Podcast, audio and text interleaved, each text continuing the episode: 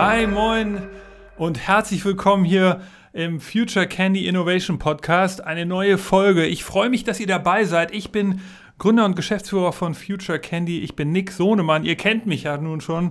Und ähm, wir beschäftigen uns ja hier mit dem Thema Innovation. Wir wollen unseren Hörern und Hörern er erzählen, alle Aspekte der Innovation ähm, ähm, erklären und neue Themen beleuchten und lernen. Wir wollen lernen, wie geht es eigentlich wirklich. Und ich habe jetzt ein Thema entdeckt, das ich tatsächlich ähm, ein bisschen unterschätzt hatte. Ich habe äh, ein Thema entdeckt, das heißt Innovation und Ethik. Ja, wie verbindet man diese beiden Themen? Dazu habe ich mir jemanden ins Studio eingeladen, ähm, die Lea Strom von Ethics, dem Innovation Ethik Lab. Moin Lea. Hi Nick, vielen Dank, ähm, dass ich hier dabei sein kann. Mir geht es ausgezeichnet. Ich bin in Zürich, vielleicht noch, um das zu klären, ähm, ansässig hier in der Schweiz. Lea, wenn wir über Innovation reden hier bei Future Candy, dann geht es oft darum, umzusetzen, ins Doing zu kommen, ähm, schnell zu sein und, und möglichst äh, sehr operativ zu agieren. Ethik äh, ist ja häufig genau das Gegenteil, dass man erstmal überlegt, ja, was sind eigentlich die Werte dahinter und das, eigentlich ist es so eine, so eine Grundsatzdiskussion. Ist das nicht etwas, was sich komplett widerspricht, Innovation und Ethik? Ja, genau, das kommt häufig, dass ja Ethik und Innovation sich quasi widersprechen sollen oder widersprechen. Wir sind da der Überzeugung, ähm, dass das eben genau nicht so ist, sondern dass sich das eigentlich eher zugleich ähm, gemeinsam äh, befördert und verstärkt. Wir, wenn wir von Ethik sprechen, dann meinen wir auf keinen Fall eine religiöse Ethik, sondern wir uns interessiert eigentlich, was sind die gesellschaftlichen Auswirkungen von Innovation, von neuen Technologien. Muss nicht immer technologischer Natur sein. Es gibt ja auch durchaus andere Arten von Innovation, aber häufig doch setzen wir uns eben mit technologischen Innovationen auseinander. Und der Grund oder eins dieser großen, was du eigentlich ansprichst oder auch im, im mit deiner Frage ist so ein bisschen die Frage, okay, wir haben, wir wissen, wir sehen jeden Tag, dass Innovationen unser Leben verändern, dass Innovationen unsere Gesellschaft verändern.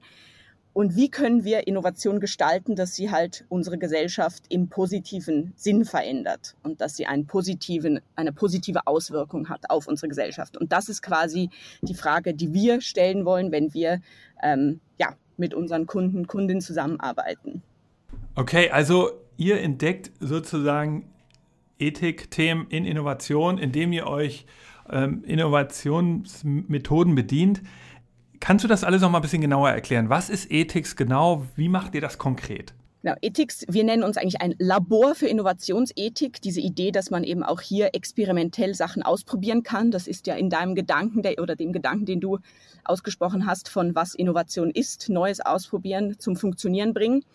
Ähm, wir sind, uns gibt's operativ seit guten zwei Jahren hier in Zürich. Wir wurden gegründet mit der, durch die Unterstützung eines ähm, Innovationsfonds von der Migro-Gruppe, das ist eine große Supermarktkette in der Schweiz, und die haben sich zum Ziel gesetzt, soziale Innovation zu fördern.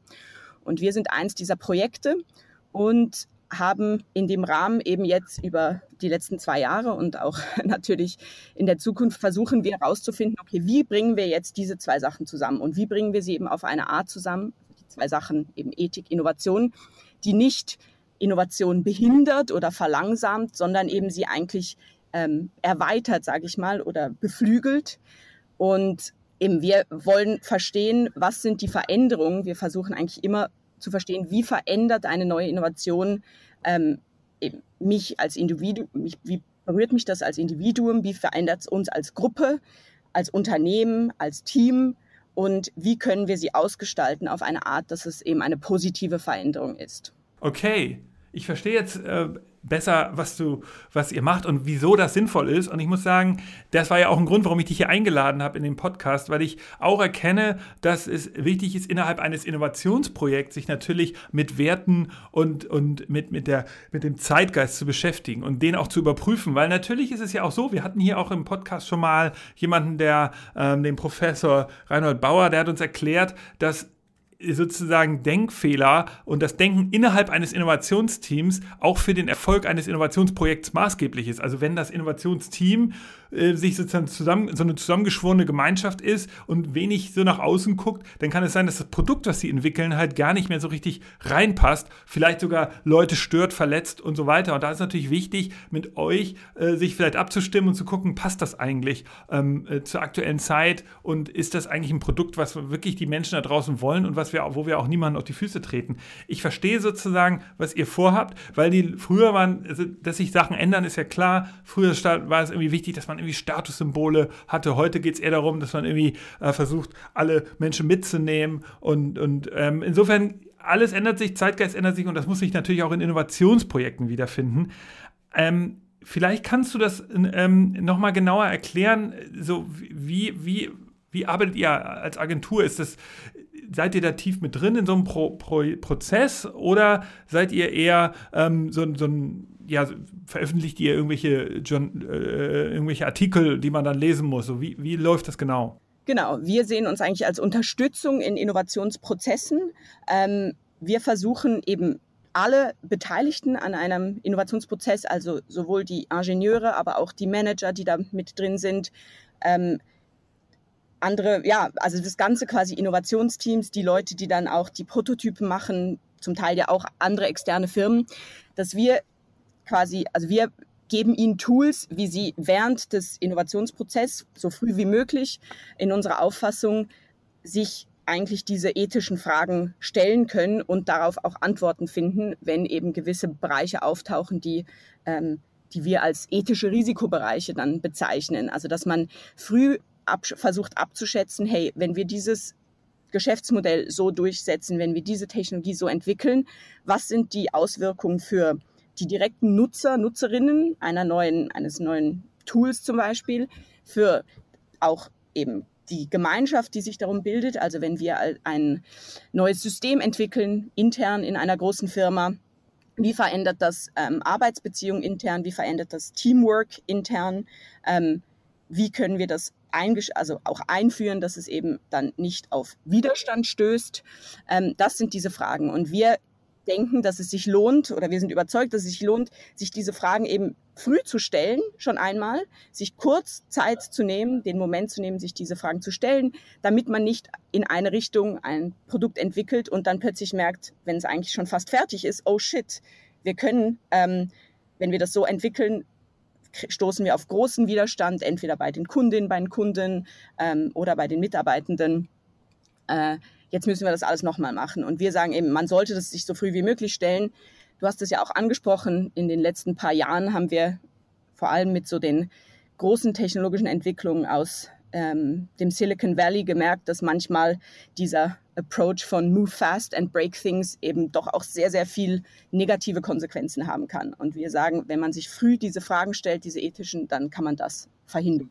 Okay, ähm, kannst du das eigentlich nochmal so ein bisschen konkreter machen? Was sind denn so typische Fallen, in die man so hineintappen kann? Also was können wir jetzt hier so mitnehmen im Podcast, äh, wenn wir sagen, okay, wir wollen bei unseren Innovationsprojekten in, Zukunft ein bisschen mehr auf die ethischen Zusammenhänge achten? Genau, also wenn wir von Innovationsethik sprechen, dann haben wir meistens oder ganz ein bisschen theoretisch, ich mache mal so eine theoretische Klammerbemerkung hier auf, dann sagen wir, es gibt eigentlich ethische Fragen auf drei verschiedenen Ebenen. Die Ebene 1 ist die ethischen Fragen der Technologie selber. Die Ebene 2 ist die ethischen Fragen rund um die, ähm, die Auswirkungen auf die Gesellschaft. Und die Ebene 3 ist die Auswirkungen auf der Technologie auf ähm, fundamentale Narrative in unserer Gesellschaft.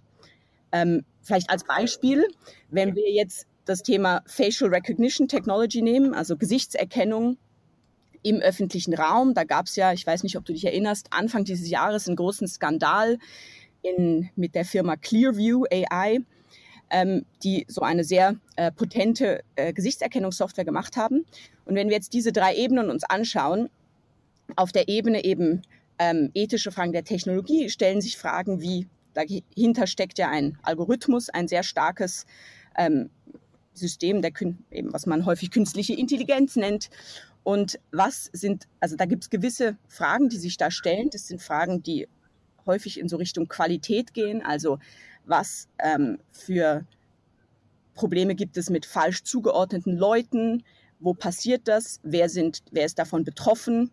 Im Fall von Clearview waren das eben hauptsächlich äh, äh, Bevölkerungsgruppen, die nicht weiß sind, die viel schlechtere Erkennungsraten haben, das heißt häufiger falsch identifiziert wurden. Ähm, das ist eben so eine typische Bias-Problematik. Dann gibt es aber auch Fragen rund um ähm, die Daten, die da benutzt werden. Also stimme ich, in, da, stimme ich darüber ein, dass diese Firma eigentlich Daten von mir nutzt. Das war in dem Fall ja nicht gegeben. Wir haben einfach das Internet ähm, gescraped und da tausende von Nutzerinnen-Daten ähm, identifiziert, die nicht zugestimmt hatten, dass diese Daten so verwendet werden. Das sind so zum Beispiel zwei Fragen, die sich eine Firma stellen sollte, ähm, bevor sie so ein Tool entwickelt und vertreibt.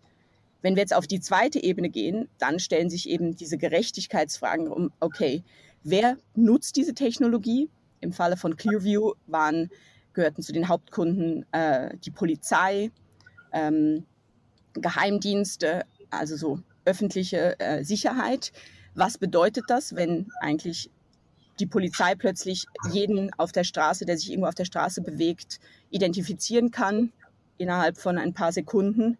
Ähm, wen trifft das stärker? Wer ist davon äh, stärker betroffen, wenn wir uns überlegen, zum Beispiel illegale Immigranten, ähm, die vielleicht nicht sofort auf der Straße erkannt werden sollen. Wie wird diese Gruppe betroffen, wenn so eine Technologie sich weit ausbreitet, wenn sie plötzlich überall verwendet werden in allen Polizeistationen?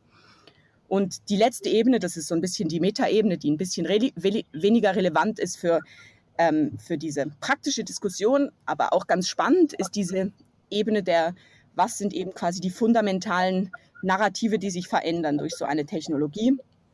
Und im Falle von eben so Gesichtserkennungstechnologie ist da, können wir uns fragen, naja, wenn so Technologie flächendeckend eingesetzt wird, was bedeutet das eigentlich für Privatsphäre?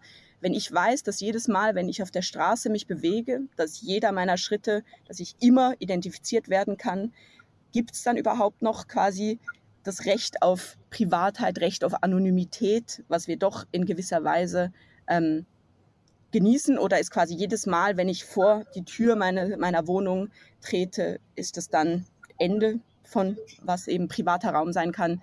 Genau, das sind so ein bisschen die Metaebenen, aber die ersten zwei Kategorien sind durchaus eben relevant für so eine Firma, die so ein Tool entwickelt. Sag mal, ist denn äh, das Thema Ethik und, und auch jetzt die Zusammenarbeit mit euch, ähm, ist das denn eher was für sehr große Unternehmen und für diese groundbreaking Paradigmenwechselthemen, also wo wir sagen, wir wollen jetzt wirklich hier künstliche Intelligenz überall einführen oder wir wollen ein Blockchain-Projekt machen oder so, wo ich sage, da wird eine, eine fundamental neue Technologie eingesetzt. Wir, es ist auch ein riesen Innovationsprojekt, es steckt auch oft ein großes Unternehmen dahinter oder ähm, oder sehe ich das falsch? Ist das auch etwas, wo, wo ein Mittelständler oder ein kleines Unternehmen oder vielleicht sogar auch eine Verwaltung, eine Uni oder eine Hochschule, können die das auch bei ihren Innovationsprojekten verwenden, diesen Ansatz? Genau, also wie du sagst, ich würde definitiv sagen, unser Ziel ist quasi die Ethik in der Zukunft in jeden Innovationsprozess mit reinzubringen. Aber wie wir das erreichen wollen, ist eben durch quasi Use Cases mit spezifischen Produkten, mit spezifischen ähm, Projekten, wo man aufzeigen kann, hey, wenn ihr so ein Projekt habt, da habt ihr das habt ihr geplant in diesen diesen Schritten, dann kommen wir und sagen, hey, an diesem Schritt, an diesem Punkt solltet ihr euch das erste Mal überlegen. Wir fangen meistens eigentlich an mit einer nach, also einer Überlegung über welche Werte oder was ist das Ziel quasi da für dieses Produkt, dieser Innovation und welche Werte stecken dahinter.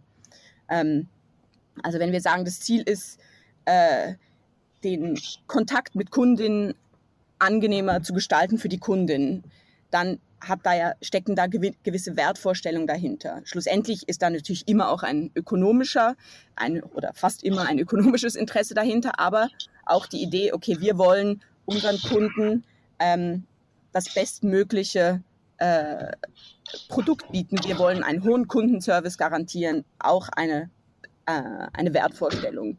Und dann, das ist mal so der erste Schritt, dann geht das meistens, fängt man an, einen Prototyp zu entwickeln. Man fängt an, sich zu überlegen, okay, wie könnte das aussehen?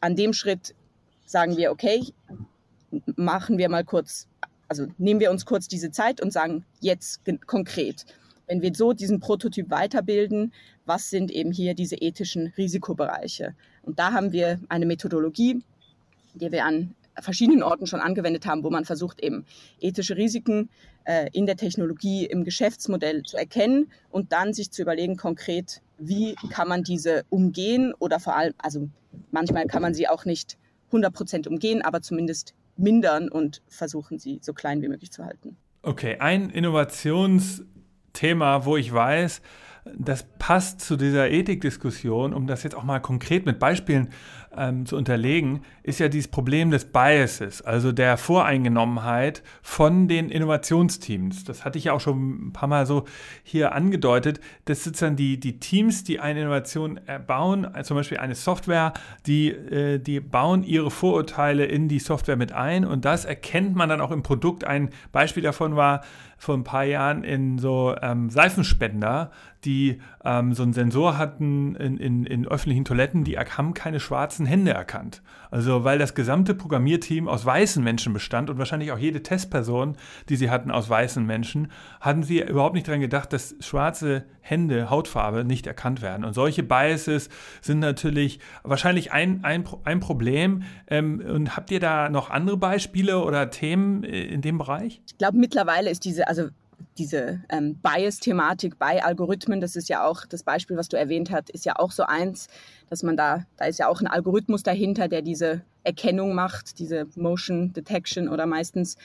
Und dass da so ein, ein Bias dahinter ist, das ist eine Thematik, die, glaube ich, schon auch mittlerweile sehr vielen Leuten bekannt ist, aber das ist noch nicht so lang. Also wenn man sich überlegt, sind diese großen Skandale, sage ich mal, in dem Bereich, stammen so der letzten fünf Jahre. Und vor eben, wie, wir, wie du auch erwähnt hast, vor sieben oder zehn Jahren hat sich da noch niemand so Gedanken gemacht. Mittlerweile hat man viele Beispiele gesehen und mittlerweile, denke ich, ist da schon auch, ändert sich das Mindset und da denken auch Programmierer, die Ingenieure, die Data Scientists ähm, schon selbst dran. Aber was es häufig fehlt, ist eben eine strukturierte Art, das zu tun. Man denkt sich dann, okay, ja, das ist ein Bias, den kennen wir irgendwie, da müssen wir aufpassen, aber man vergisst, dass es eben auch an verschiedenen anderen Orten diese Biases geben kann oder eben auch andere Probleme, wie was ich mal angesprochen hatte mit, woher stammen die Daten, haben die Leute überhaupt zugestimmt, diese Daten so zu ähm, äh, verwenden. Und das sind dann äh, andere Fragen, die sie stellen, die sich zum Teil dann auch bei anderen Leuten stellen, also wo andere Leute innerhalb eines Unternehmens dann verantwortlich dafür sind. Also du sagst, dieses Thema Ethik ist tatsächlich wahrscheinlich in den Innovationsteams bekannt geworden, auch ohne euch. Also solche, sowas wie, ähm, wie, wie wie diese Biases-Problematik kann gar nicht mehr passieren, oder? Also gar nicht würde ich nicht sagen, so weit würde ich nicht gehen, aber ich glaube, die, die, ja, also die, das Verständnis oder die dafür, dass dieser Fehler zu häufig passiert und passieren kann, ist sicher mehr da heute als noch vor ein paar Jahren. Aber das passiert natürlich immer noch. Also das ist, so ist es nicht. Ähm, okay, was sind denn jetzt so die interessanten Ethikprobleme? Ist es das Thema Gender oder was sind so andere typische Probleme? Was ist da ein offenes, äh, klares Feld? Ich glaube, was ganz interessant ist mittlerweile, ist so dieses Datenfeld. Das ist auch mein Datenethik ist so ein eigenes Thema für sich, aber da gibt es ja seit jetzt zweieinhalb Jahren, drei Jahren die, ähm, äh, ach, ich vergesse immer, wie sie heißt auf Deutsch, die GDPR, die DSGVO, ähm, die sehr hohe Stand, äh, Standards gesetzt hat, für wie mit Daten umzugehen ist. Und das ist ganz interessant, weil das dieser rechtliche Rahmen, der ja immer auch ethische, also ethische Grundsätze quasi widerspiegelt, Ethik und Recht gehen so ein bisschen Hand in Hand, ähm, die, der hat ein Umdenken eigentlich eingeleitet, über wie wir über Daten sprechen und Datenschutz. Und ich glaube, das ist ein interessantes Thema, weil Unternehmen heute viel vorsichtiger sind mit, okay, was darf ich machen? Ich weiß, ich muss irgendwie informieren und ich will auch, ich glaube, viele Unternehmen wollen auch richtig informieren, wissen aber nicht wie. Also ist ja eins der, der Themen ist ja, man muss quasi den, die Einwilligung der User kriegen und zwar eben die informierte Einwilligung. Ähm, aber wie mache ich das jetzt? Und man, man merkt, da ist, das ist ein Thema, was ich interessant finde zu beobachten. Da kommt auch der Kontext Schweiz dann nochmal ähm, hinzu. Hier sind wir sind ja kein EU-Mitglied, das heißt, diese, dieser rechtliche Rahmen ähm, ist hier auch nicht eins zu eins so gültig. Also es ist ein bisschen kompliziertere Geschichte, aber wir haben unser eigenes Datenschutzrecht, ähm, was gewisse dieser Elemente über, äh, übernimmt. Sie sind es jetzt auch gerade am Revidieren, aber nicht alle. Und für Schweizer Firmen sich, stellen sich da ganz verschiedene Fragen jetzt. Was dieser ähm, Verordnung sollen wir auch übernehmen? Ähm, und wie können wir uns auch positionieren als Unternehmen, was eben verantwortlich mit Daten umgeht. Okay, äh, ja, lass uns das Thema Schweiz gleich nochmal gesondert diskutieren. Kann man eigentlich sagen, dass ihr sowas seid wie ein Risikomanagement-Tool innerhalb eines Innovationsprozesses? Das heißt, gerade bei komplexen Innovationsprojekten, so scheint es ja, also auch wenn du sagst, ihr seid für alle Projekte da, scheint es doch gerade bei so Themen, wie wir jetzt hier besprochen haben, mit Datenschutz, äh, also die komplex sind, wo, wo auch natürlich viel dranhängt, dass ihr da so eine Art Risikomanagement-Layer seid? Ist das, kann man das so sagen? Grundsätzlich ist unser Prozess eben ein Schritt davon, ist diese Risiken aufzuzeigen oder gemeinsam auch zu erkennen mit den Kunden. Und der zweite Schritt ist immer für die Risiken, die dann man, wir machen eine Auswahl meistens, weil es gibt natürlich viele und viele sind auch sehr unwahrscheinlich und auch nicht relevant. Also, oder ich sag mal, zu man muss ja irgendwie priorisieren. Das heißt, man, man schaut sich mal, welche sind wirklich die, die irgendwie die höchste Wahrscheinlichkeit haben einzutreffen und den höchsten möglichen negativen Impact dann auch ähm, hätten. Und dann sagen wir, okay, für diese Risiken entwickeln wir jetzt ein, eine Strategie, ein Protokoll, wie wir das versuchen zu vermindern, zu verhindern. Und gehen eigentlich wirklich Schritt für Schritt dadurch, überlegen uns gemeinsam dann mit, den, mit dem Kunden, hey, was kann da gemacht werden, um das zu verhindern? Wer muss in, da involviert sein in diesem Prozess? Und was ist die Timeline dafür? Also in welcher, welchem Zeitrahmen wollen wir das machen? Manchmal brauchen wir auch zusätzliche Informationen dafür. Wo können wir die herkriegen? Und so weiter und so fort. Also das ist so der Schritt, wie wir das ganz praktisch machen. Ähm, und grundsätzlich glaube ich und habe das auch schon mehrmals so beobachtet, dass diese Auseinandersetzung und ich sage mal das, was du vielleicht denkst, ja, das hält es irgendwie auf, aber diese Auseinandersetzung und sich fragen, hey, wieso machen wir das eigentlich genau und wie, was, welche Ziele, Werte sind dahinter? Das hilft den Leuten auch, sich für so ein Projekt dann begeistern zu können oder nochmal mehr Motivation haben, das weiterzuführen, weil man sich nochmal, manchmal vergisst man ja in dem Prozess, wenn man da schon mittendrin ist, wieso man das eigentlich macht und was eigentlich das übergeordnete Ziel ist dahinter. Und wenn man sich das nochmal so hervorholt und auch gemeinsam als Gruppe irgendwie das nochmal so bespricht und diskutiert und sich und auch mal Raum gibt, eben mögliche Bedenken dazu äußern, ähm, dann bringt das Teams meistens nochmal zusammen und die laufen dann raus aus den Workshops, die wir machen und sagen, hey, es war irgendwie super cool, weil endlich haben wir uns mal irgendwie so damit auseinandergesetzt auf so eine strukturierte Art und ist uns nochmal vieles irgendwie klar geworden, was, wieso wir das eigentlich machen. Und ich glaube, das kann, zum einen hilft es, um so den Team Spirit und äh, aufrechtzuhalten und zum anderen dann auch, und da, da denke ich, da hapert es dann häufig dran, um so ein Projekt zu kommunizieren und vor allem eben auch intern zu kommunizieren, also intern in einem großen Unternehmen. Wieso soll das passieren? Wenn ich das gut meinen, also anderen Personen im Unternehmen, anderen Gruppen im Unternehmen kommunizieren kann, dann werde ich auch wahrscheinlich weniger ähm, ja, diesen Backlash haben. Sag mal, der ganze Innovationsprozess ist ja im Wandel, in einem stetigen Wandel. Und ihr seid ja eigentlich auch ein super Beweis dafür mit diesem Thema Ethik. Also ein Beispiel für den Wandel ist für mich immer, dass man in den 80er Jahren, wenn man innovativ sein wollte, innerhalb eines, einer Firma musste man eigentlich erstmal einen Businessplan schreiben. Und dann muss man irgendwie, musste man Marktforschung bemühen und, und dann erst äh, langsam hat die Firma angefangen, neue Produkte zu machen. Heute ist es ja anders. Heute gibt es andere Methoden, die, die viel ähm, effizienter sind, sowas wie Minimum Viable Product, Prototyping. Es gibt einfache heuristische Methoden wie die, den Business Model Canvas.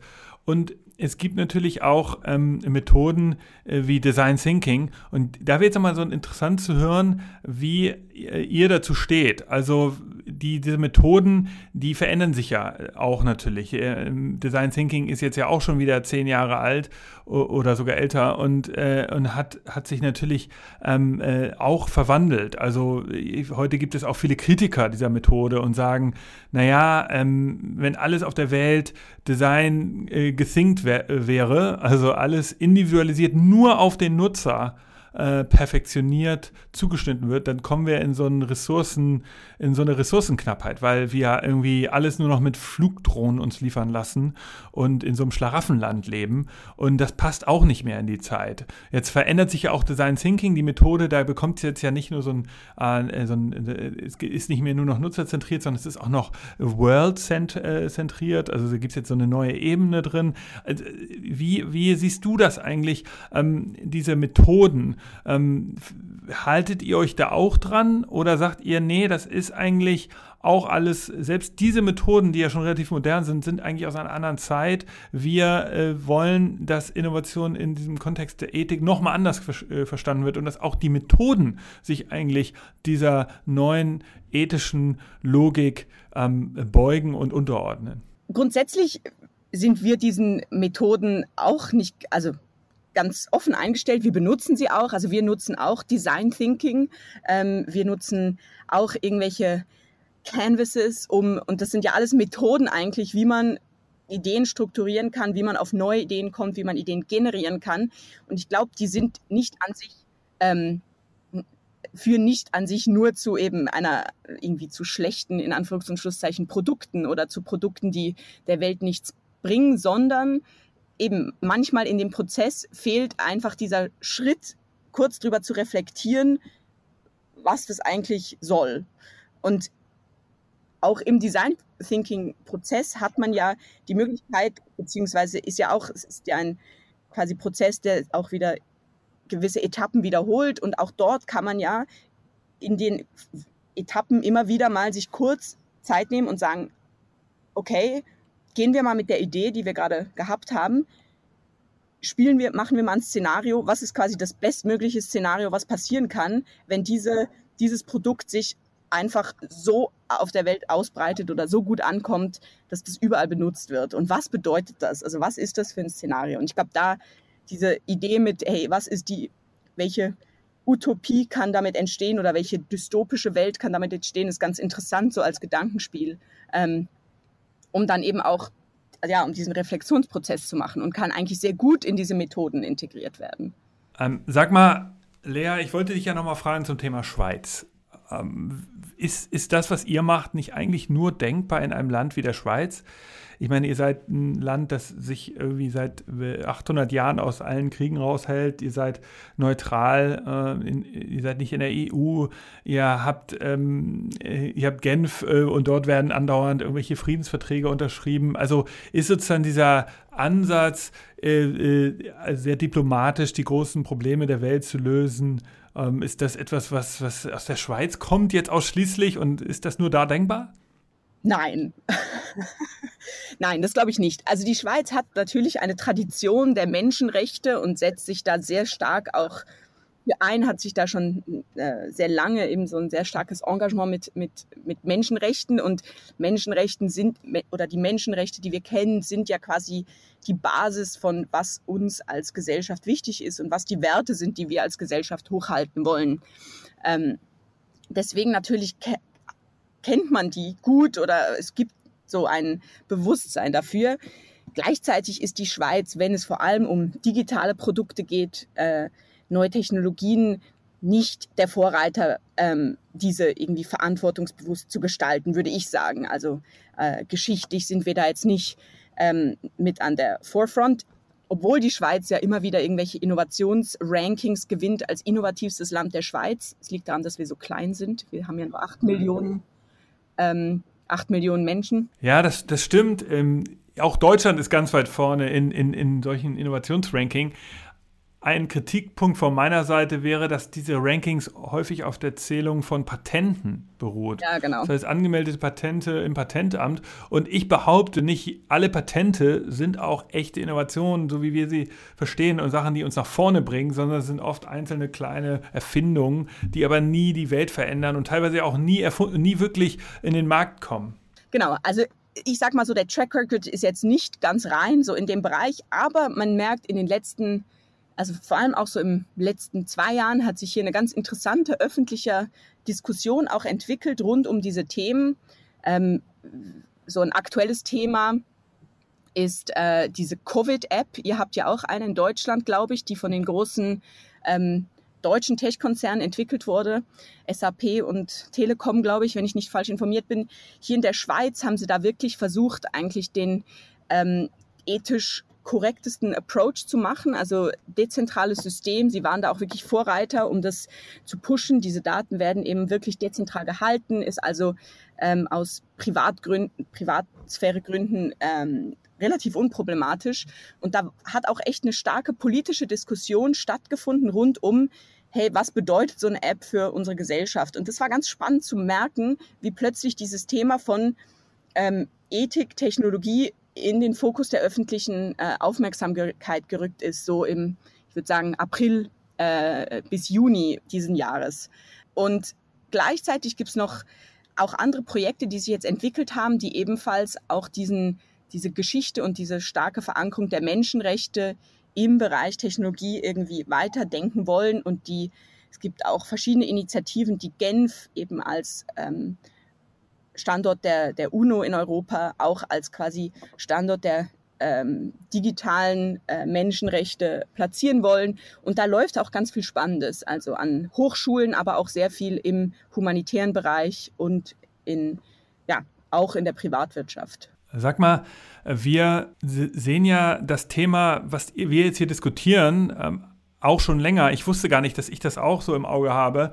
Aber ähm, wir sagen eigentlich, immer Unternehmen müssen auch eine Haltung haben in Zukunft. Also wir kommen ja aus dem Zeitalter in Deutschland, wo eine, es so eine Managementkultur war, als erfolgreicher Manager und Unternehmer gar nicht aufzutauchen. Also so die Albrecht-Brüder, die kein Foto von sich in der Presse sehen wollte oder auch der Lidl-Gründer, der heute noch dafür sorgt, dass er nirgendwo interviewt wird. Ähm, so so, es ist so eine, so eine leise Treterkultur unter Unternehmern und auch unter Unternehmen zu sehen. Und wir sagen immer, Unternehmen müssen doch eigentlich irgendwie viel mehr eine Haltung zeigen und sagen, wir stehen auch für diese neuen für die neuen Werte in einer neuen Gesellschaft, weil wir das Europa verändern wollen. Und jetzt meine Frage an dich, gibt, wenn jetzt jemand sagt, ja, ich finde das total interessant, was, was ich jetzt zum Beispiel gerade sage oder was du natürlich die ganze Zeit erklärst und, und bevor man jetzt sagt, okay, ich will jetzt mit euch direkt zusammenarbeiten, gibt es eigentlich sowas wie so eine normalen Null, also wo man sagt, okay, das ist so die, das müsste man sich eigentlich mal durchlesen und dann ist man auf dem aktuellen Stand der modernen Ethik und des normalen Zeitgeistes und der, der aktuellen Konsumententrends. Ist das, gibt es da irgendwie sowas? Also wir haben das nicht und ganz bewusst. Wir sagen immer, wir sind nicht da, um Firmen zu sagen, was sie tun sollen und was nicht. Also wir sind nicht, die, wir wollen nicht als Ethik wahrgenommen als die mit dem Finger, die sagen, oh, das dürft ihr aber nicht, sondern wir sagen, hey, Ihr müsst euch bewusst werden, was ist euch wichtig, welche Werte sind euch wichtig und dann schauen, ob das kohärent ist mit dem, was ihr macht. Das ist eigentlich unser, äh, unser Ansatz. Also nicht zu sagen, hey, da und das sind, ist der Standard, den ihr erreichen müsst, sondern überlegt euch mal, was ist euch wichtig. Wir helfen euch zu diesen, ich sag mal, zu quasi der eurer Wertebasis zu kommen. Und dann machen, schauen wir gemeinsam, ob das auch wirklich übereinstimmt mit dem, was ihr macht, was ihr in euren Produkten drin habt, in den Innovationsprojekten. Äh, sag mal, wie ist eure Firma eigentlich aufgebaut? Wer arbeitet eigentlich bei euch? Also wir sind sehr interdisziplinär aufgebaut. Wir haben zwei Ethiker, äh, die haben auch die Ethics gegründet.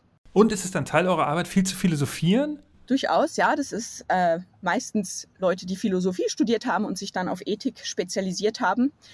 Das sind eben die, die beiden Gründer. Und dann haben wir aber auch oder ist schnell klar geworden, dass es auch andere Perspektiven drin braucht und dass diese ethische Perspektive nicht reicht, oder nicht, nicht reicht, das hört sich so wertend an, aber dass das dass sich das gut tut, wenn man das anreichert mit anderen Perspektiven. Ich selber habe eigentlich einen Background im Innovationsmanagement. Ähm, andere Kollegen von uns kommen aus der Politikwissenschaft, aus der Wirtschaft, ähm, auch aus dem Design. Wir setzen uns jetzt seit ein paar Monaten verstärkt mit ethischen Fragen rund um User Interface Design ähm, oder digitales Design grundsätzlich auseinander und arbeiten da jetzt auch mit ähm, Designern zusammen, weil wir gemerkt haben, eben, hey, ganz viele Sachen, viele der Innovationen, die heute gemacht wird, ist in Form von digitalen ähm, Interfaces, also Apps. Ich meine, fast jeder zweite will ja eine App nach der anderen gestalten oder eben Websites und so weiter und so fort. Und all diese Interfaces haben, ähm, und ich glaube, das merkt man als User ja auch, sehr viel positive äh, Auswirkungen auf unser Leben. Sie machen es unglaublich praktisch in sehr vieler Hinsicht, aber auch durchaus ein paar negative. Und wir haben uns dann verstärkt mit dieser Thematik auseinandergesetzt, zu verstehen, woher stammen diese negativen äh, Auswirkungen und was, wie kann man das festlegen innerhalb von innerhalb der Technologie. Das ist ein Bereich, also Dark Patterns nennt man die. Das sind eben quasi Design-Ansätze äh, innerhalb von, von Interfaces, die uns dazu führen, Sachen zu machen, die, wir, die eigentlich gegen unser Interesse sind. Ähm, und das ist ein Gebiet, wo wir jetzt auch durch eine Netflix-Doku, die du bestimmt gesehen hast, The Social Dilemma, das hat sehr viel äh, Wirbel auch gemacht, noch viel Aufwind gekriegt haben, weil die Leute plötzlich gemerkt haben, hey ja krass, äh, diese sozialen Netzwerke, aber es sind ja nicht nur die, sondern eigentlich die meisten Plattformen. Ähm, ja, ich habe die Doku nur zum Teil gesehen, gebe ich zu. Ähm, finde, finde es aber interessant und hatte die Diskussion um einige der Aspekte in der Doku schon mitbekommen. Also es gibt da zum Beispiel diesen Erfinder, der bei Facebook gearbeitet hat, dieser Erfinder des Ribbon-Effektes der ist ja heute sozusagen starker Verfechter und hasst seine eigene Erfindung. Also diese Erfindung des Ribbon-Effekts ist ja, dass ich bei den Facebook- und Social-Media-Apps, äh, das kommt von Facebook damals, kann ich ja immer wieder runterziehen, die, die, den Feed, und dann kommt immer wieder neuer Content. Und das hat sich halt ein, ein Mensch dort ausgedacht und der, ähm, ich glaube, der taucht auch in der Doku auf, aber der kämpft ja auch außerhalb der Doku äh, dagegen und sagt, er hätte da sozusagen irgendwie so das böse Monster erschaffen. Und um solche Erfindungen, mit sowas ähm, setzt ihr euch wahrscheinlich auch auseinander, oder? Genau, also es ist dieses Austricksen und zwar Austricksen in eine Richtung, die eben schlussendlich nicht positiv ist für mich. Also wenn ich drei Stunden auf TikTok verbringe, weil TikTok zum Beispiel verdeckt die Zeit auf ähm, dem Smartphone, dann geht es mir danach wahrscheinlich nicht unbedingt besser. Mein, manchmal vielleicht schon, aber häufig auch nicht, weil ich einfach süchtig bin und nicht mehr davon wegkomme und ganz viele andere Sachen, die ich eigentlich besser machen könnte, äh, nicht gemacht habe in dieser Zeit. Und da gibt es sehr viele und es ist ja auch vieles davon eben auch im Sinne von, wie mache ich das Leben des Nutzers oder der Nutzerin einfacher, aber eben auch einige, die uns ja eben äh, tricksen, also austricksen wollen.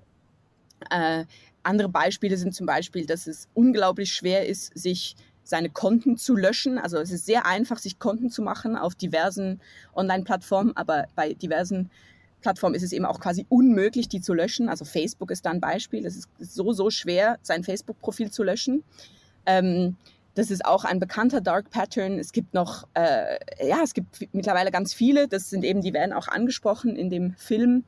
Ähm, und eben, die haben Auswirkungen auf uns als Individuen, äh, als auf mich als Nutzerin, aber sie haben eben auch Auswirkungen auf uns als Gesellschaft. Und das ist auch was, was man ja ähm, nicht so abgesehen hatte. Also diese ganzen Auswirkungen auf die Demokratie, die, die ja auch durch äh, gewisse dieser Dark Patterns entstanden sind, wie eben Facebook oder Twitter oder diese Plattformen äh, genutzt werden, um. Ähm, sag mal, Lea, wenn ich jetzt hier so mit dir rede, merke ich natürlich, dass wir auch ähm, so technikkritisch werden und ähm, dass wir natürlich auch so die dunklen Seiten der Branche erkennen, in der wir arbeiten. Die, so die ganzen ähm, Konstruktionsfehler von Technologien und, über, und mit denen beschäftigt ihr euch ja auch.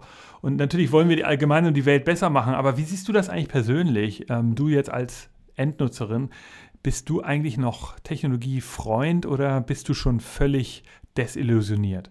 Desillusioniert glaube ich nicht, eben vor allem, weil man merkt, dass immer mehr Leute, und zwar nicht nur Leute, die sich wie wir damit stark auseinandersetzen, sondern eben auch Leute wie ihr oder Leute wie Designer plötzlich merken, hey, das ist eigentlich wichtig wir finden das wichtig, wir finden das spannend, wir würden gerne mehr wissen und wir würden gerne uns damit auseinandersetzen. Also ich glaube, es gibt und auch in den großen Firmen ähm, mittlerweile sehr viel Wille eigentlich, sich damit auseinanderzusetzen und auch so diese Idee, dass man, dass man Verantwortung übernehmen will für was man tut. Ähm, das ist, das ja, beobachten wir eigentlich sehr stark immer mehr. Und ich glaube, das ist eigentlich eher motivierend, ähm, und wenn wir Unternehmen, wenn wir Individuen, Designern, äh, Ingenieuren dabei helfen können, diesen Prozess zu durchlaufen und dann ähm, eben quasi verantwortungsvollere Produkte, Innovation zu gestalten, dann äh, ist das quasi ja, haben wir unser Ziel erreicht. ähm, Lea, ich, ich muss sagen, ja, ich habe ja dir ja gerade diese Frage gestellt, wie du die, das selber alles einschätzt und habe dann darüber nachgedacht, wie ich es eigentlich so einschätze. Und ich muss auch sagen, ich bin deiner Meinung. Ich glaube, ähm, ich finde, die Welt wird durch diese neuen Ansätze und auch durch Unternehmen wie eures immer besser. Auch wenn man natürlich die, immer nur über die kritischen Aspekte redet. Ich will dir auch ein paar Beispiele nennen. Also, ich habe ein richtig gutes Buch gelesen, das von Richard Dawkins, ähm, der, das heißt Atheismus für Anfänger.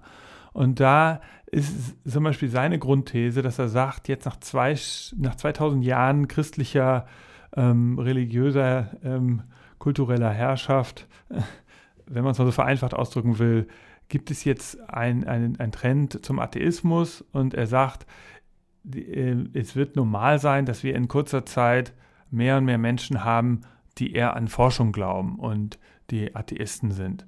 Und es wird normaler werden in der Welt. Und er hat als, als Beispiel nimmt er zum Beispiel die Homosexualität, die vor, vor Jahrzehnten noch komplett verpönt war und jetzt überall legalisiert ist. Und, und ähm, also worauf ich hinaus will, ist, es gibt am Ende ein, ein, eine, einen Trend, der dazu führt, dass weltweit die Welt ähm, durch dadurch, dass sie sich mit Werten beschäftigt und mit, mit, mit, dieser, mit, mit dem Thema Ethik, die Welt eigentlich besser wird. Und das bedeutet, ähm, ein zweites Beispiel, das in dem Buch verwendet wird, was mich inspiriert hat, ist das der Moralphilosophen. Dass sozusagen die Moralphilosophen eine Logik haben, die nennt sich der weite Kreis. Und der weite Kreis heißt, ähm, die, die Aufklärung, die vor 500 Jahren angefangen hat, die ist eigentlich, hat immer noch so eine Art Urknalldynamik. Die, die breitet sich eigentlich immer noch über die Welt aus und äh, die wird langsam überall akzeptiert werden. Also auch in Saudi-Arabien werden irgendwas, wird irgendwas Thema Homosexualität und Gleichberechtigung total etabliert sein und in allen anderen Ländern, die, die heute noch damit Probleme haben. Also diese Logik des weiten Kreises breitet sich über die Welt aus und ich finde ihr, so wenn ich dich jetzt hier so höre, ihr seid ein ganz wichtiger Baustein, weil ihr helft eben auch hier in der westlichen Welt, wo ja schon vieles sehr gut funktioniert. Ihr, ihr helft eben, dass, dass diese, diese Aufklärung, die, die tiefere, äh, der tiefere Sinn äh, und der tiefere sozusagen Glaube an, an das Gute in, auf der Welt, dass der sich verankert. Und das ist eigentlich ein schöner Gedanke. Ähm, äh, wie, äh, wie, wie siehst du das? Ich mache jetzt hier ja schon so eine kleine Zusammenfassung. Wie siehst du das eigentlich? Ja, finde ich total eine spannende Parallele. Ich versuche immer, wenn ich versuche den Leuten zu sagen, warum Innovationsethik wichtig ist und warum es das zukunftsträchtige Ding ähm, ist, mit dem man sich auseinandersetzen sollte, sage ich, nenne ich immer das Beispiel der Nachhaltigkeit, ähm, die ja vor, ich sag mal, 40 Jahren äh, wurde dieser Begriff überhaupt erstmal äh, definiert und seit dort ist die Nachhaltigkeit auf stetem, ich würde mal sagen, ja, hat die unglaublich an Wichtigkeit gewonnen, diese dieses Konzept, also nicht nur eben ökologisch, umweltmäßig, sondern mittlerweile ja auch sozial, wirtschaftlich natürlich auch. Ähm, und heutzutage kann sich quasi kein Unternehmen mehr erlauben, sich nicht mit diesem Thema auseinanderzusetzen, sondern das ist omnipräsent. Es gibt Unternehmen, die das irgendwie besser geschafft haben als andere, aber alle müssen sich damit auseinandersetzen. Und diese Auseinandersetzung war anfangs sehr, sehr oberflächlich. Ähm, und eben der berühmte Begriff Greenwashing, äh, ja, der ist quasi allen Begriff, oder? Aber mittlerweile ist die durchaus sehr, sehr äh, tiefgründig, würde ich sagen, und verändert, wie wir wirtschaften, verändert, wie wir äh, ja, neue äh, Innovationen auch gestalten. Und dasselbe ähm, hoffe ich und also ich sehe da sehr viele Parallelen, wie das eben auch mit dieser äh, Idee der Innovationsethik vor sich geht. Ähm, wir spezialisieren uns ja quasi hauptsächlich auf diese gesellschaftlichen Fragen. Aber auch da merkt man, das ist so ein Thema, da reden plötzlich alle drüber. Ich meine, Google hat ein Ethikboard. Äh, selbst die großen Tech-Konzerne sind irgendwie auf diesen Zug aufgesprungen. Klar, häufig ist es sehr, sehr oberflächlich. Im Ethikbereich, also in dem Bereich redet man dann von Ethics-Washing, so in, in Anspielung auf diesen, dieses Greenwashing. Aber es gibt durchaus auch Unternehmen, Individuen in Unternehmen, die sich sehr äh, äh, vertieft und aufrichtig damit auseinandersetzen wollen. Und ich glaube, das ist ein Prozess, der, ähm, ja, der am Rollen ist und ich habe die Hoffnung, da spielt mein Optimismus mit, dass das eben auch ein wirklich äh, Prozess wird, der sich ausbreitet. So. Okay, sag mal, äh, kann man eigentlich das Thema Ethik auch äh, noch anders sehen in so einem Unternehmen? Also wir reden jetzt ja heute hier über Innovation und äh, das ist ja auch euer, euer Claim, Innovation Lab für Ethik. Aber wir, wir berühren ja hier auch äh, sozusagen das große Ganze. Ähm, gibt es auch Firmen, die bei euch anrufen und sagen, sag mal, wir sind eigentlich ähm, jetzt, wir, wir brauchen keine Innovationsprojekte, aber wir sind auf der Suche nach so einer Haltung und wir möchten gerne irgendwie für was stehen und wir möchten Purpose anbieten unseren Mitarbeiter und Mitarbeiterinnen, weil da, danach suchen ja so die ganzen neuen äh, Mitarbeiter da draußen ähm, äh, und die, die, die, äh, die Menschen, die jetzt Arbeitnehmer und Arbeitnehmerinnen sind, halt so einen Sinn bei der Arbeit. Ist das auch etwas, was ihr außerhalb von Innovationsprojekten macht, also eigentlich so für die gesamte Organisation? Also die zweite Frage wäre ähnlich gelagert, wenn ihr jetzt ähm, sagt, ihr habt so einen Kunden und äh, der fragt so nach dem großen Ganzen und ihr redet jetzt zum Beispiel über Nachhaltigkeit, das war ja gerade von dir erwähnt, ähm, würdet, und der hat aber jetzt nicht die Energie und die Ressourcen, ein eigenes Innovationsprojekt zu machen, würdet ihr ihm dann einfach empfehlen, du schließ dich doch dieser, diesem Nachhaltigkeitsprojekt an, zum Beispiel dem Projekt Aufforstung oder ähm, dem Projekt CO2-Abbau. Also seid ihr auch so ein Manager von Ethiklösungen, um die Zukunft einer gesamten Organisation zu verändern? Also vielleicht erstmal noch zum ersten Punkt, den du erwähnt hast, diese, dieses Phänomen, dass immer mehr ähm, Arbeitnehmende irgendwie so sinnstiftende Arbeit suchen. Also das beobachte ich sehr, sehr stark auch. Ähm, wir beobachten es hier bei Ethics. Wir werden, wenn wir Stellen ausschreiben, kriegen wir immer unglaublich interessante Bewerbungen von Leuten, die auch total überqualifiziert sind für die Stelle, die wir ausgeschrieben haben, weil sie sich sagen, hey, den Job, den ich jetzt mache, der ist so sinnlos. Ich möchte was machen, was sinnstiftend ist. Aber das hören wir auch von ganz vielen anderen. Also das ist schon was und ich glaube, das ist auch so ein Generationending.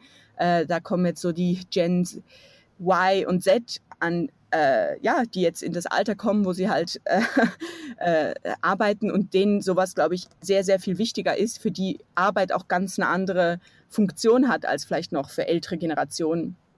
Ähm, also das beobachten wir sehr stark auch und wir sagen eben, das ist so ein anderer Bereich von unserer Tätigkeit, der weniger auf Innovationsprojekten fokussiert ist, sondern mehr darauf, wie kann man eigentlich ähm, diese Auseinandersetzung mit Werten und äh, auch auf dem auf der Ebene des Unternehmens machen. Also was, das ist ein Bereich, den gibt es schon länger, äh, Unternehmensethik oder auch da geht, geht, viel so in diese Work Culture mit rein. Also da sind auch andere Bereiche dann, ähm, die da mitspielen. Aber wie gestalten wir eigentlich, wie schaffen, es, schaffen wir es in diesem ähm, ja, Talent, also Kampf um die Talente quasi die richtigen anzuziehen, und wir sagen, indem ihr euch eben positioniert und indem ihr sagt, hey, wir sind eine Firma, den, die, ähm, denen diese Werte wichtig sind und das, das sieht man an folgenden Beispielen. Wir arbeiten nicht in dem und dem Bereich, wir haben Vorzüge wie Homeoffice, Vertrauensarbeitszeit ähm, und so weiter. Äh, genau, also das ist so ein anderer Bereich, wo wir uns auch betätigen. Also wir haben ja jetzt so relativ viel so die ganz großen Themen besprochen, ein bisschen philosophiert. Lass uns doch mal ganz kurz zurückkommen zu, zu euch äh, und eurer Arbeit. Ähm, vielleicht nochmal auch interessant für unsere Hörer und Hörerinnen, wie ihr genau arbeitet, wenn ihr dann in so einem Kundenprojekt seid. Hast du da mal ein Beispiel? Woran arbeitet ihr konkret? Kannst du vielleicht auch mal eine Kunde nennen oder ein Produkt oder eine, ein, ein Projekt? Und ähm, wie, wie ist das äh, so auch nochmal der, der, die Insicht in so einem Innovationsteam? Wie ist da deine Beobachtung, wenn so ein Kundenteam zu euch kommt? Woraus bestehen die? Wie denken die? Wie ticken die? Wie, wie arbeitet ihr da zusammen? Und genau, also hast du da ein konkretes Beispiel, das würde uns, glaube ich, hier helfen. Also das unterscheidet sich schon sehr stark, äh, kommt auf die Projektgröße drauf an, auf den, ja, auch wo im Innovations-, also wo im Projekt man, man steht. Ähm, wir haben verschiedene Projekte, vielleicht eins, was noch nicht so lange her ist, auch in dem Bereich, den ich vorhin erwähnt habe, eben diesem Designbereich, wo wir mit einer ähm, jungen Firma ähm, uns eben diese, mit diesen ethischen Risikobereichen auseinandergesetzt haben, im, eben, wo es darum ging, um diese Designkomponenten. Also was ist, Sie haben eine App entwickelt, die es Jugendlichen erleichtern soll, äh, ihre Berufswahl zu treffen. Also das ist das Zielpublikum sind Jugendliche im ähm, in, ja, zwischen 15 und oder 14 und 16 Jahren, die sich bald für eine Ausbildungsstelle ähm, entscheiden müssen.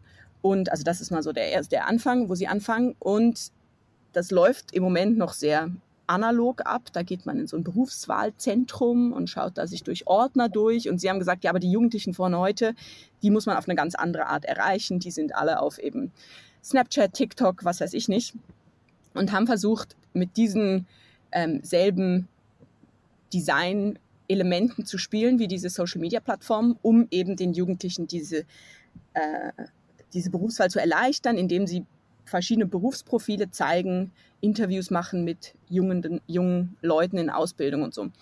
Das ist so der Kontext. Und wir haben uns dann eben gefragt, hey, äh, okay, euer Zielpublikum sind Jugendliche, Minderjährige, das ist ähm, ja meistens noch so eine besonders vulnerable Population auch. Da muss man sich noch mal mehr Gedanken machen, weil da ähm, ja auch, auch rechtlich, aber grundsätzlich auch einfach noch mehr äh, Vorsicht geboten werden muss und haben uns dann eben mit ihnen auseinandergesetzt damit, hey, was bei eurer App, was sind da konkret wirklich ähm, diese Punkte, die man äh, die eben kritisch sein könnten. Also sie haben eine Kommentarfunktion vorgesehen gehabt, zum Beispiel, oder überlegt gehabt. Und dann haben wir gesagt, ja, habt ihr irgendeinen Mechanismus, wie ihr zum Beispiel verhindern könnt, dass diese Kommentarfunktion missbraucht wird, um irgendwie negativen äh, Content ja, zu generieren. Also du hast da Videos und dann kannst du als User quasi kommentieren, ob du es irgendwie cool findest oder nicht, Fragen hast, aber du kannst es natürlich auch irgendwie, kannst du da halt, keine Ahnung, rassistischen irgendwie Kommentare machen. Und wir haben dann, wie gesagt, hey, das wäre ein Risiko auch für euch und da, also natürlich in einem für so eine junge Firma, äh, so ein Startup ist ja die Reputation sehr wichtig, vor allem im Bereich eben, wir bieten was an für Jugendliche. Ähm, und wenn dann sowas aufkäme, so ein Skandal, dann wäre das für die Reputation und für den Erfolg ihres Produkts sicher äh, hinderlich. Und deswegen haben wir gesagt, kann man das, habt ihr eine Möglichkeit technisch dann ähm, oder von eben, wie ihr das designt, um sowas äh, zu verhindern oder versuchen zu verhindern? Wie könnt ihr das auch messen? Wie könnt ihr monitoren, ob sowas passiert? Vielleicht ist das ja was, was, was die Jugendlichen gar nicht machen weil die gar nicht so böse sind, wie man vielleicht meint, oder? Aber genau, also das war so ein konkretes Beispiel. Da ging es dann noch um ganz andere Fragen, auch wieder um Daten, um Diskriminierung möglicherweise von gewissen Profilen durch Algorithmen äh, und so weiter und so fort. Also da haben wir an dieser, genau, an, die hatten schon einen Prototype und gemeinsam konnten wir da in diese verschiedenen Gebiete reingehen. Und im Anschluss konkret haben sie dann gesagt, hey, cool, wir haben diesen Prototyp, den wollten wir sowieso testen und wir nehmen jetzt, wenn wir den nochmal überarbeiten, gewisse dieser Punkte, wo wir denken, das sind die wichtigsten, dass wir da aktiv werden, ähm, nehmen wir mit rein und, und äh, passen den Prototyp so an. Und schlussendlich ist das auch vielleicht ein Beispiel, wie das eben Innovation nicht unbedingt verhindert, also nicht verhindert, sondern nicht, äh, nicht verlangsamt, das ist das Wort, was ich gesucht habe, sondern wie es eben das auch einfach ähm, beflügeln kann und schlussendlich ein Produkt, was sicherer ist, was auch, ähm, wo man eben versucht, so gut wie möglich zu verhindern, dass da negative Auswirkungen dabei entstehen. Ja, super. Danke, dass wir da mal so einen kleinen Einblick bekommen haben. Finde ich total cool. Ähm, sag mal, arbeitet ihr eigentlich auch äh, in Deutschland? Wenn jetzt hier ähm, Hörer und Hörerinnen sagen, total interessante Firma, möchte ich mal einladen? Oder seid ihr vor allen Dingen in der Schweiz tätig? Genau, also bis jetzt haben wir eher wenige Projekte im Ausland gemacht, aber einige auch in Deutschland. Ähm, wir sind in der ganzen Schweiz äh, vertreten, haben eben auch starken, ein starkes Standbein in der französischen Schweiz. Das ist hier in der Schweiz immer noch so diese Sprachen, die dazukommen. Ähm, aber sind vernetzt mit diversen Leuten in Deutschland, hatten auch schon Kollegen, die für eine gewisse Zeit aus Deutschland hergekommen sind, mit uns gearbeitet haben hier ähm, und sind da sehr, sehr offen auch ähm, quasi in Deutschland unseren Markt zu, ähm, ja, äh, das Marktpotenzial zu erkennen. Ähm, genau, wir sind immer noch in einer Wachstumsphase. Es gibt uns noch nicht so lange, aber ähm, ja, wer weiß, heute vielleicht sind ja einige der Hörerinnen und Hörer dabei, die denken, hey, das wäre mal cool, das würde sich lohnen für uns. Wir sind also immer offen für Kontaktaufnahmen ähm, und auch offen für Gespräche zu schauen, wie genau das dann stattfinden könnte. Ähm, sag mal, Lea, eine Frage nochmal, die, die mir gerade so einfällt und die, die, die ich dir eigentlich schon die ganze Zeit stellen wollte. Ähm, jetzt, jetzt sind wir beide Europäer. Wir haben, glaube ich, so ein grundsätzliches ähnliches Verständnis davon, was Ethik ist und was man in so einem Innovationsprojekt oder in der Firmenorganisation in Europa halt beachten soll. Darüber haben wir ja auch gerade schon die ganze Zeit geredet. Ähm, jetzt frage ich mich aber nochmal eine Sache, wie, wie siehst du das eigentlich international? Also jetzt, gerade wenn jetzt Unternehmen vielleicht zu euch kommen, die auch weltweit agieren, ähm, weil da, da wird es auch komplizierter. Also gerade wenn wir sozusagen oft mit unserer europäischen Ethik auf Dinge schauen, wird's ja, kommt da ja auch schnell so ein arroganter, äh, kommt ja so Arroganz dazu. Also ein Beispiel ist für mich immer das Scoring-Modell in China. Dieses Scoring-Modell, also Social Social Scoring Modell bedeutet ja, dass dort Menschen ähm, so äh, für ihr Verhalten Zahlen bewertet werden, nach ihrem Verhalten bewertet werden. Also wenn du über eine rote Ampel gehst, dann kriegst du irgendwie Minuspunkte. Und wenn du aber irgendjemandem äh, was spendest, kriegst du Pluspunkte und so. Und, ähm, und je besser du halt bist in deinem äh, sozialen Gefüge, desto, desto, ähm, desto mehr Dinge darfst du. Und je schlechter du bist, desto weniger Dinge darfst du. Du darfst zum Beispiel keinen Zug nehmen, keinen Schnellzug, wenn du irgendwie unter einer gewissen Schwelle bist. Und ähm, jetzt in, sind wir als Europäer natürlich schnell dabei und sagen, oh, das ist ganz furchtbar. Wir verurteilen das, weil wir mit unserer sozusagen Ethik der Freiheit das nicht verändern, äh, nicht, nicht vereinbaren können. Aber in China ist das ganz anders. Also wenn man in China ist, wird das sogar als ein gutes System ähm, gesehen. Auch ähm, äh, hinter, äh, mit ehrlichen Chinesen, wenn man darüber redet, die sehen das gar nicht so als Problem, auch wenn die sich da offen äußern und nicht Angst haben müssen vor, vor der Regierung. Also die sehen das ehrlich als eine, als eine Errungenschaft, weil sie sagen, ja, dadurch wird das Land besser, es schützt uns vor Verbrechen und ich verzichte ein wenig auf Freiheit, damit ich sozusagen Sicherheit habe. Wie siehst du, wie siehst du eigentlich, dass in so einem weltweiten Vergleich, äh, kann man das jetzt äh, hier überhaupt kurz beantworten? Denkst du, dass, dass eure Arbeit ähm, äh, auch, auch äh, global funktionieren könnte? Naja, grundsätzlich haben wir ja schon über die Werte gesprochen und ich glaube, da, das ist ein schönes Beispiel, wo man sieht, dass diese Werte nicht überall auf der Welt gleich sind und dass jede ähm, Region da mit ganz anderen ähm, Ansätzen rangeht. Und ich glaube, äh, da, ähm, das ist auch was, was quasi äh, ja diese die Welt irgendwie ausmacht, dass eben nicht, dass wir nicht alle europäisch sind und nicht alle genau die gleichen Vorstellungen haben, wie was das gute Leben ist in dem Sinn und wie das aussehen soll. Gleichzeitig glaube ich, für viele von uns ist dieses Social Scoring System, was du ansprichst, sehr, sehr dystopisch und wir können uns das gar nicht vorstellen, ähm, wie sowas sein sollte und finden das sehr, sehr beunruhigend. Ähm, Lea, vielen Dank. Ich habe heute echt eine Menge gelernt und ich hoffe, wir haben unseren Hörer und Hörerinnen rübergebracht, dass das Thema Ethik im Innovationsbetrieb jetzt nicht noch ein weiteres belastendes Thema ist, nicht noch ein weiterer Aspekt, den man auch noch beachten muss, sondern dass das im Endeffekt dazu führt, dass wir bessere Innovationen machen, bessere Produkte machen. Und ich finde, äh, wir sollten vielleicht nochmal so das große Ganze im Auge haben, hier zum Abschluss. Wenn, wenn, wir, ähm, wenn wir uns in Europa als eine, ein Kontinent verstehen, der ja eben genau diese Fähigkeit hat, selbst im Innovationsprozess noch Sachen ethisch zu bewerten und dadurch dann sich die, sich die Zeit ja auch, dass wir uns die Zeit hier in Europa nehmen, uns äh, mit, mit solchen Aspekten zu beschäftigen, bedeutet das ja, dass wir eigentlich eine, ein, ein unglaublich starkes Wirtschaftssystem haben, dass wir vielleicht sogar ähm, ein, Vorteil in der, äh, wenn man das im, im, im Vergleich zu anderen Kontinenten haben. Und ich finde manchmal, dass wir das zu wenig als positive Eigenschaft in Europa kommunizieren, sondern wir häufig sozusagen ähm, sagen, oh, jetzt haben wir wieder uns verlangsamt in unserem Prozess, weil wir noch die ethischen Aspekte diskutieren mussten. Und es wird schnell immer ähm, so eine Effizienzdiskussion. Ich finde es ehrlicherweise eine Errungenschaft. Ich finde es gut, dass wir diese, die, dass wir auch solche Aspekte in, in, unsere Wirtschaft, in unsere Wirtschaftlichkeit, in unsere Innovationsprojekte mit einfließen lassen. Insofern hat es mich gefreut, dich heute hier kennenzulernen. Und ich hoffe, ähm, wir konnten äh, euch da draußen inspirieren. Ähm, danke, Lea, und ähm, äh, echt cool, was ihr macht. Ich glaube, ich hätte es nicht besser sagen können. Ich glaube, das ist die Utopie, für die wir sicher arbeiten und wo wir hinwollen. Und ähm, eben, was wir versuchen zu machen, ist, okay, das wollen ja ganz viele in Europa sicher, aber wahrscheinlich nicht nur, auch in China oder den USA oder wo auch immer. Ähm, wie können wir das jetzt tatsächlich so umsetzen? Und ich glaube, das ist eben, wie, wie machen wir das denn konkret? Wie können wir diese Utopie ähm, wahr werden lassen? Und das ist das, was wir versuchen.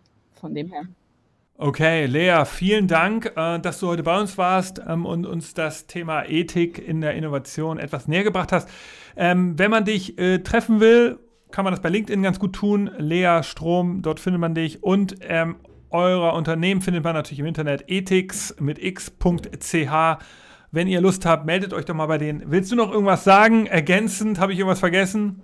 Nee, ich glaube, ich habe schon genug Werbung gemacht für uns. Vielen Dank dir fürs interessante Gespräch und ich hoffe, dass sich da in der Zukunft äh, einige Zusammenarbeiten zwischen na, eurem neuen Schweizer Büro oder sogar dem Headquarter in Hamburg äh, ergeben können.